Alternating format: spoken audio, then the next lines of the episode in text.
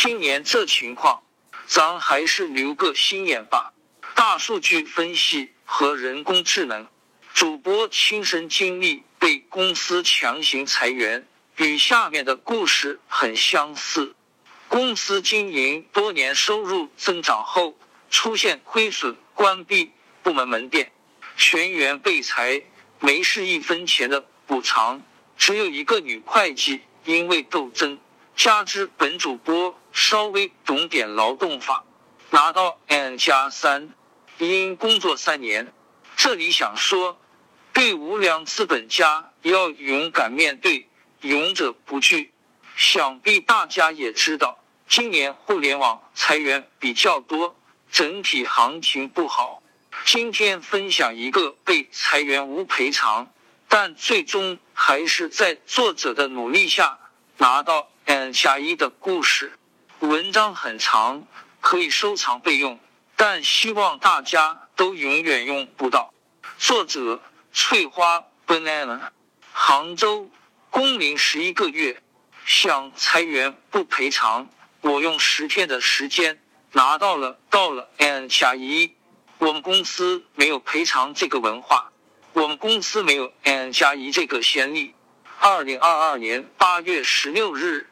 宣布完项目被砍，项目组的人也要裁掉的通知之后，谈及赔偿问题，我的大领导和人事分别跟我说了这样的话。我当时觉得被裁这件事情突然变得很有意思，因为我可能即将要体验到绝大部分的人都没机会体验到的谈判和仲裁经历。他一没有先例。那就给我开先例，坐标杭州，工龄十一个月。八月十五日，原定的十七号外省培训计划突然被叫停，我隐约觉得有大事发生。八月十六日一早，两个领导和我们项目研发组的三人开了会，宣布了项目被卡的通知，原因是公司战略层面的决策。给我们的缓冲期是一个星期。得知这个消息的瞬间，我就打开了手机录音，为了以防万一，同时提醒我搭档录音。既然已经是战略决策，就意味着我们连挣扎的机会都没有了，同时也意味着此刻坐在我面前的领导立场已经跟我们不一致了。我没有办法。一如既往的信任他们，我只能以最大的恶意去揣测他们，因为事关赔偿问题。以我对公司的了解，他们一定不会跟我们合法解除劳动合同。所以在我们还没有开始谈及赔偿问题的时候，我就开始套领导的话，比如这个项目被砍的根本原因是什么？是否是因为我们在工作中犯了错，导致项目进行不下去？其他部门对这个项目的协助工作是否到位？等等。我的目的很简单，我要拿到谈判的主动权，拿到更多对我有利的证据。不知道我的大领导是因为单纯，还是因为顾及我们被裁的心情，回答我的问题时。都很客观，项目被砍是公司层面的问题，没有想到后期要投入那么多的人力和财力，公司没有做这个项目的基因，我们做的很好，没有犯错，协同部门的工作没有做到位，也没有匹配相应的人才。听到这些，我就知道我拿捏了。第一次谈判的最后。是赔偿问题。然而，大领导给我们的回答是：我们公司没有赔偿这个文化。和我想的一样，这就很有意思了。我的斗志成功的被激发了出来。但毕竟是第一次谈判，还没有必要撕破脸，只是表示我们无法接受公司这样的安排，希望彼此再冷静思考一下。回到办公室。我叮嘱其他两位同事，接下来任何人的谈话都要提前录音，不要说任何对自己不利的话，不接受任何不合理的安排和协商，要争取 N 加一，因为我猜接下来会有好几轮谈判，而我们面对的打击和压力也会一次比一次严厉。果不其然，第二天早上迎来了第二次谈判。这一次谈判是把我们三个人分开了，轮流交谈。作为团队里最次儿的一个，我是最先被叫走的。他们采用的策略是调岗，目标薪酬不变。虽然和我们的专业和岗位还算匹配，但我依旧找到了拒绝调岗的理由：薪资架构不同，工作地点不一样。工作内容与现岗位相差较大，于是第二轮谈判以失败告终。但小组的另一个小姑娘接受了调岗，只剩下我和我搭档了。我猜测接下来会是狂风暴雨的心理战。当天下午，人事开始找我谈。人事谈话的风格一般都是从亲切到关怀作为开场。先扯些有的没的，但我太知道他的目的了，于是我让他跳过哪些废话，谈赔偿事宜。这里我也劝那些正在跟公司谈赔偿的朋友们：当你的利益受到威胁的时候，不要接受人事或者领导的关心。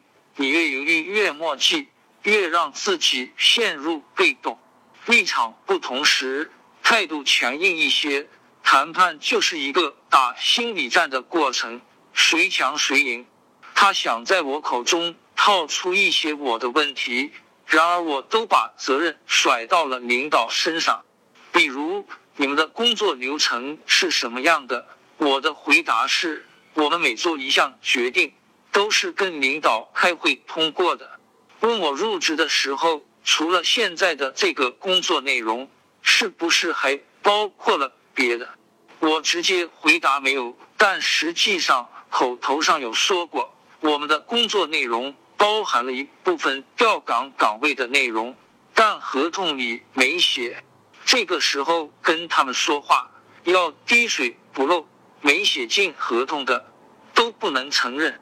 最后谈及我们的诉求，我说要合法、合理、合规，但是图片，图片。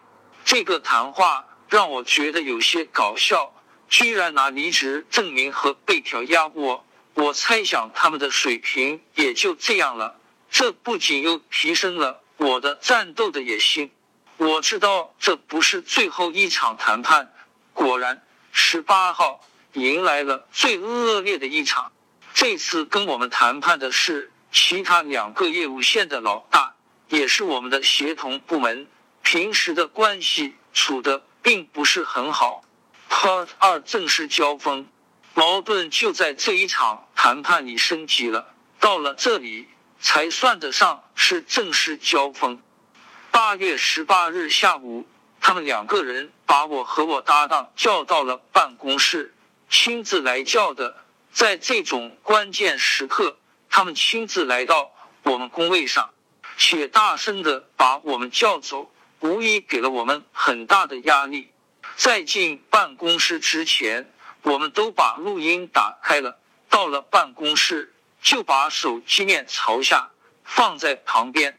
这么做是为了让他们以为我们没有防备、没录音，也为了让录音没有杂音。和绝大多数的套路一样，这一场谈判就是甩锅和泼脏水，把项目被砍的原因。归结到了产品身上，原因就是我们做出来的东西太烂，与社会脱节，不符合市场需求，被客户投诉，从而导致项目无法进行。但公司处于仁义角度，愿意给我们提供岗位，调岗到另一条业务线。我们都知道这意味着什么，之前的关系本来就没处好。我们对这条业务线的老大也很不认可，调过去就是等着被穿小鞋，逼迫我们自动离职。走到了这个地步，我们怎么可能答应？于是，在办公室吵了起来。最难扛的压力，大概就是他们甩锅泼脏水这一关了，因为他们会从头到尾否定你的工作和产出，会从各方面来告诉你项目被砍的原因跟结是出现在产品身上。作为产出者，这个时候很容易出现自我否定的情绪。如果扛不住，你真的会觉得。是自己的工作没做好，在心理上就把你打压到了尘埃里。这个时候，你一定要坚信你没错，错的是别人。只要咬住一个对自己有利的点，就反复拿出来跟他们讲。比如项目问题，真的是产品问题吗？协同部门的产出在哪里？客户的需求，协同部门做到了吗？等等。对方甩锅，你就回甩给他们一堆锅碗瓢盆。他们想现场拿出客户负面反馈的信息和录音让我们看，但我都拒绝了。原因有三：一，这种证据有可能是伪造的；二，这种证据你只要看了，必定会就此事又进行一番辩解或争吵，无疑是在浪费精力。三，你只要答应看，会给对方一种你也不是很坚定的感觉，抗压能力差点儿的，会瞬间把自己置于弱势地位。我拒绝了一些他们想摆出来的证据，告诉他们没有必要在这里浪费这个时间，各自的证据各自保存，到时候会有仲裁员来评估。你要用主人翁的态度来谈判，不能认错，不能流露出一丝胆怯，告诉自己他们就是欠你的。在甩锅泼脏水这件事情上，一定是谈不拢的。他们反复的跟我扯皮，我就直接打断了这个话题。图片纠结对错，或者为自己辩解，在这种时候。是没有多大意义的，因为他们的目的并不是纠结对错，而是在心理上对我们进行打压。如果真的要纠结对错，找项目的问题，应该是在项目进行时找出问题去做调整，而不是等项目被砍之后才秋后算账。公司已经宣判了我们的死刑，只是在心理上。打压我们，企图让我们不挣扎反抗。这种时候，你只需要记住一个原则就好：你没错，错的是别人。在我再一次明确声明我不接受调岗之后，图片，很多人以为公司提供了调岗，你不接受就是你的问题。但是劳动法规定，调岗要具备合理性。是否具备合理性，我们自己做评估。在我看来，只要我不接受，我能找出很多个不合理的点来进行反驳。他们话已至此，这场谈判就该到了收尾的时候了。图片，我本来以为这场谈判就此结束，以为他们真的会给我发解聘通知书，但接下来他们补充的一些话。让我觉得他们对处理裁员这件事情表现的有些像法盲了，或者是他们以为我是法盲。我答应说这个通知书要提前一个月发，他们说可以，但是这一个月里面对我们的工作另有安排。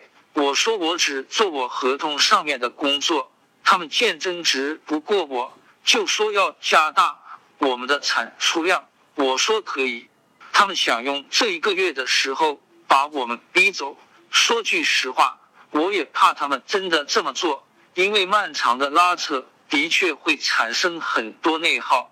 但事情没有走到这一步，我就不能吓到。但当他下意识反问为什么赔偿是 and 这个问题的时候，我又变得无比自信。虽然谈判最好心平气和，但有些争吵是有必要的。当你把对方逼得脑子不够用，血压飙升的时候，能抓到很多对方的漏洞，这都是对我们极有利的证据。但前提是你在争吵的过程中要保持理智，你的目的不是为了争吵，是为了收集证据。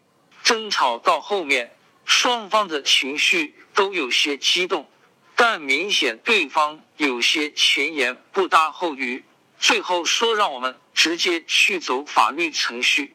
无理难辩，态度决定胜负，扛得住压力，找得到漏洞，你就不会输。脸已经撕破脸，但这个时候直接去仲裁肯定是不被受理的。我必须要拿到。更多的证据。于是从他们办公室出来的时候，我给我领导发了信息、图片，但他并没有对此做出任何回复。Part 三战役正式打响，我知道战役正式打响，于是我们开始着手收集证据、钉钉信息、各种截屏、核算走法律程序的各项诉求金额。其中包含了以下这么多项图片，同时我们也在找公司层面的证据，比如工资发放漏洞、工资分两笔发，以及如果举报公司各项不合规的操作，公司会付出多大的代价等等。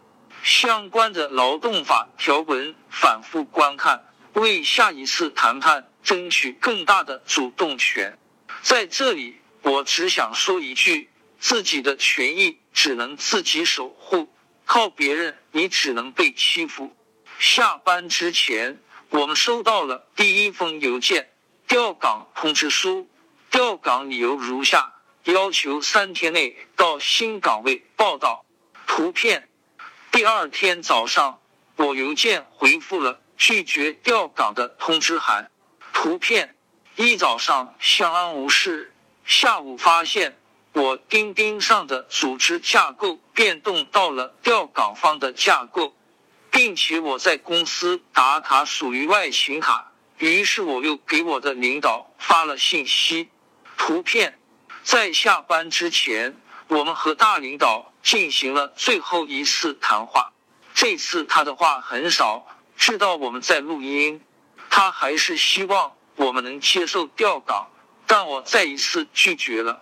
我跟他说，昨天和两条业务线老大的谈话很不愉快，他们是不把法律放在眼里，还是觉得公司的制度可以凌驾在法律之上？我觉得我的人格受到了挑战。我给他罗列了，如果走法律程序，我们的诉求点不止 n 加一。该拿的钱一分都不能少，也告诉他接下来公司可能会遇到的麻烦：举报偷税漏税。再次问及诉求的时候，我的回答是走法律程序之前是 n 加一加三个月的社保。图片，最终的谈话不争不吵，能感受到他的不愉快，但我很愉快。三个月的社保加上去。就是故意的，我可以让他们砍掉这个，但是他们休想少的一分钱。当天下班，我们是打了外勤走的，但是第二天上班，我们发现钉钉被关闭了打卡功能，意图逼迫我们前往调岗岗位，没有打卡记录就会构成旷工，可以旷工的理由开除我，也就意味着。昨天跟我领导的谈话失败了，Part 四革命尚未成功，同志仍需努力。接下来的几天都没有人来找我们谈，我领导似乎在躲着我们，一直不出现。我们每天上下班都视频打卡，工作装模作样，每天的日报正常写，到点就走。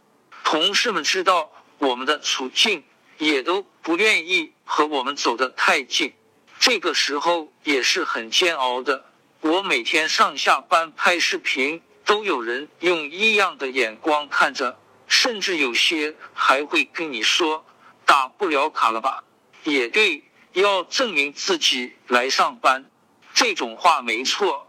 但当你身处被孤立的状态时，这种话听起来多少有些风凉。脸皮薄的未必扛得住。好在我脸皮厚，每天带着自己的电脑，在自己电脑上整理各种材料，有不好听的直接就对回去了。属下的小姑娘调岗到了另一栋楼办公，她走的那天，在电梯里被协同部门的一个男生说教，到了那边好好干，被退回来了，我们可不要了。当时我不在场。但后来我遇到了那个男生，在大办公区问候他。X X X，听说 X X 走的时候，你在电梯里跟他说了一些话。你是代表了 X X 公司名，还是代表 X X 业务部门？他估计没想到我当着这么多人的面这么直接，一个劲儿的陪笑。我冷笑着对他说。我劝你谨言慎行，公司里总是有这种狗腿子。殊不知，我今天所经历的，他们未来在职场上同样可能会经历到。有什么值得出来踩一脚的？八月二十三日早上，我收到了第二封邮件限期返岗通知书。图片，礼尚往来，我自然要再次回复邮件。到了这一步，我觉得我可以先去社会治理中心找劳动仲裁了。每个区都有专门的劳动仲裁，根据公司的注册地前往相应的劳动仲裁部门。早上回复完这封邮件，我就在钉钉上申请了调休。之前有休未调，但由于组织架构变动。审批人不再是我的领导，于是又通过钉钉告知，但他们均已读不回。虽然已经整理了几天的材料，但是到了劳动仲裁区要填写各种材料的时候，发现自己准备的还远远不够。图片，这是全部要提交的材料。仲裁申请书里有一个请求事项。要在填写之前，一定要想清楚你的诉求，比如你核算好的 N 加一金额是多少，加班费多少，补足社保或公积金等等，每一列都要走明确的数字。写多了他们不认，写少了你自己亏。所以相关的事项核算准确清楚之后，再去填表。证据清单是非常重要的，收集过来的证据都要自己先整理并分类好，比如工资流水、社保证明、工作证明、打卡证明、聊天记录等等等等。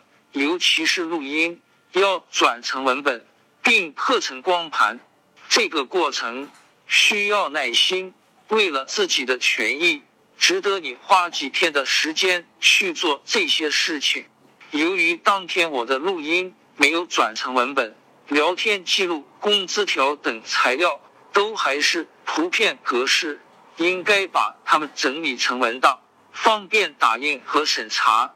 所以当天我们打印了工资流水和社保证明，拿了表格就走了。如果你打算仲裁，或者正在跟公司谈判，可以去到当地的仲裁厅，先了解一下需要哪些材料。你在网上看再多的案例，也没有你亲自踏入仲裁区的感觉真实。事情可能比我们想象的复杂，也有可能比我们想象中的简单。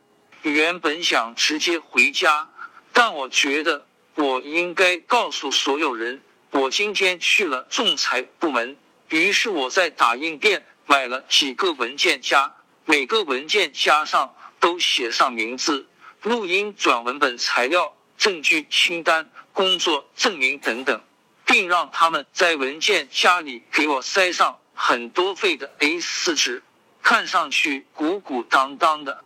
然后回公司，抱着我的这些材料在公司走了一圈。第二天又报到了公司，放在工位最显眼的地方，然后在自己的电脑上把所有的材料都整理好。图片经过两天的整理，就差打印和一张解除劳动合同的通知书了。期间，行政等老大来找我聊天，以私交的关系，但我猜想他是他们派来的中间人，想劝我退一步。但可惜他遇到的是我，我把我接下来的计划透露给他，我将会在各大平台搭建账号，记录我的第一次仲裁经历，让大家看一看公司 N 加一的先例。是怎么被打开的？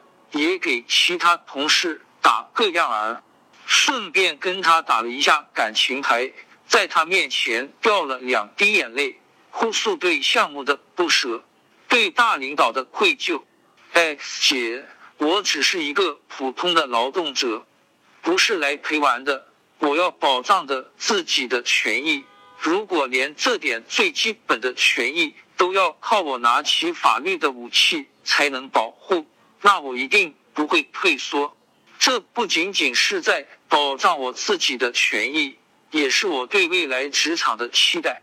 你也是有孩子的，你希望二十年以后你家孩子进入职场是这种环境吗？我自己的权益，如果我也不去守护，那靠谁来守护？靠老板的良心吗？老板要是有良心的话。我也不至于陷入这种处境里。行政老大跟我一个多小时的交谈之后，对我说：“跟你聊完，我突然很期待你跟他们打官司。”然后又试探的问了我一句：“你说今天你的这些话，我要不要跟他们说呢？”我内心笑了，我的答案并不重要，因为他一定会跟他们汇报。毕竟他的立场是公司，我看着他的眼睛，微笑说了一句：“如果你真的期待，那你就不要讲。”和他聊完，我觉得我应该是走不到提交仲裁申请书的那一步了。事实证明，我的猜想是对的。Part end。二十五号下午两点多，我碰到了人事，就问了他一句。什么时候才给我发通知书啊？我都等着急了。人事一时语噎，看着我无奈的笑了。下午四点多，我正在工位上打瞌睡，一个人高马大的男同事带了两个人进来，叫我和我搭档的名字，说有人找。所有人齐刷刷的往我们这边看，我还以为来的是警察什么的。给我吓一跳，我也没犯事儿啊！一看衣服是公司的工服，哦，原来是换人了。这两人我也没见过啊。短暂的慌乱过后，我就镇定了下来。他们刚想开口说话，就被我打断了。先等会儿，然后把手机录音打开，问你们是哪位？两人都报了名字。我把每个人都名字都重复了一遍，然后问什么职位的，两人都各自报了自己的职位，原来是公司高层。要是平时见到我，多少会有点怵，以表尊敬。但现在我的这种处境，他们是不是高管关我屁事？能不能给我 N 加一才是最重要的。事后，我的前同事们跟我说，那个时候我好凶猛，看着就很不好欺负的样子。他们想把我和我搭档分开，被我拒绝了。这是同一件事，不一起聊的话就没必要聊了。吵架的事情我必须在场。四人落座之后，对方先发话了，单刀直入，说是来解决问题的。我很好，我们也想解决问题，但是在正式谈之前，我先问两位一个问题。我低头沉默两秒，抬头问：读过劳动法吗？二人表示当然读过。我那就最好了，因为之前跟我们谈的人似乎都不懂法，我们不想在科普劳动法上面浪费时间。既然两位都懂法，那一切就好谈了。我至今觉得我这句话问得很绝，因为法定 N 加一的赔偿不是公司想不想的问题，而是公司不得不想的问题。问我们现在是什么诉求？我说我们在等公司给我们发解除劳动合同的通知。几番回合下来，我也感受到对方的诚意。再次问及仲裁前的诉求时，我说 N 加一加三个月的社保。男高层觉得终于轮到他发挥了，说我们都是懂法的人，赔偿也是要在法定的范围之内，多出来的部分肯定是不能给的，给的话就不是。可以啊，三个月的社保砍掉，这三个月的社保。我放上来就是给你砍的，原因是因为之前的谈判恶心到我了，我没有给他发挥的机会，直接同意了他的说法。但他们突然答应要赔偿 N 加一，让我感觉有些难受，想哭又想笑，有些生气的看着他们。你们这样真没劲，你们让我的人生少了一个很难得的体验。他们说我们。可以跟他们去找财务，马上把所有的钱结算清楚。既然已经搞得这么不愉快，我们要求把本月的工资也一起结清，他们也答应了，只希望我们赶紧办交接。但我没答应马上过去，一肚子饿了，要先吃饭为由，把交接的事情拖到了晚上。那天正好是加班日。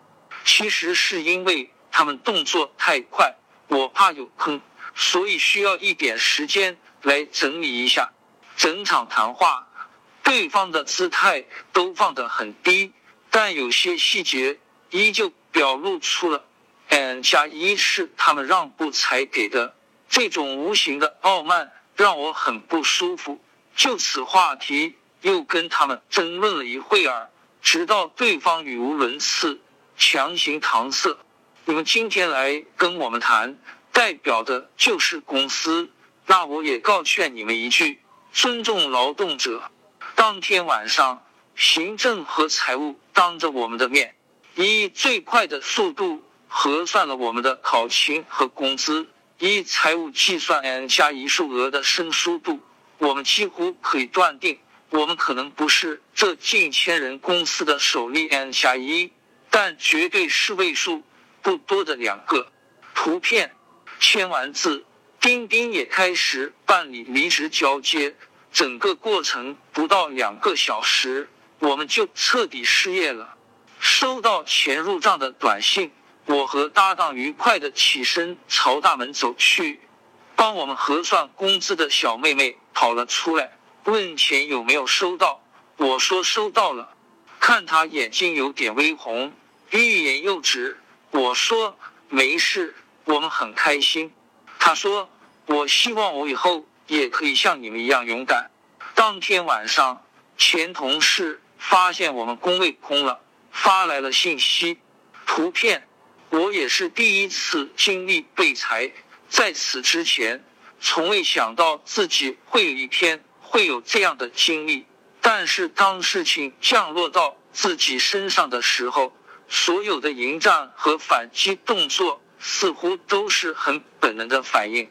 十天的时间让我成长了不少，也让我看到了职场不同人的面貌：有怯懦，有嘲讽，有和事佬，也有想战斗的人。中国的职场环境其实并不好，它需要更多的人去进化。法定赔偿不是公司想不想的问题，是。不得不想的问题：当你的合法权益受到侵害，你自己不拿起法律的武器来保护自己，反而怪国家没有保护你，那请问法律自己会长腿跑来帮你吗？法律的完善要靠每一个你我咬牙不舍弃的尊严很多年以后，你想想你被别人欺负恐吓的那个熊样儿，你不憋屈吗？合法权益被侵害，你不行动，我不行动，就别指望国家为每一个人伸冤。我觉得我这次遇到的对手并不是很强，从一开始我就拿到了主动权，所以这件事情并没有影响我太多心情，反而让我挺开心。拿着 N 加一去香格里拉耍了半个月，这多香啊！但实际上，违法裁员的公司都是半大不小的那种，大厂的裁员多数都很合规且人性化。这也就意味着，公司能干出违法裁员的事情，自身水平也就一般。只要证据足够，底气够足，仲裁委员也不会花费你太多的时间和精力。只要把前期工作做好就行。如果你像我一样强势，也许并不需要走到仲裁那一步，周旋十天半个月左右就能拿到法定赔偿。我原本的打算是，如果真的要走到法庭上，我是不打算请律师的，我要亲自上去手撕资本家。可惜他们没有给我这样的机会。你真的甘心只做有经验的事情吗？那你人生的各种各第一次岂不是永远都不会发生？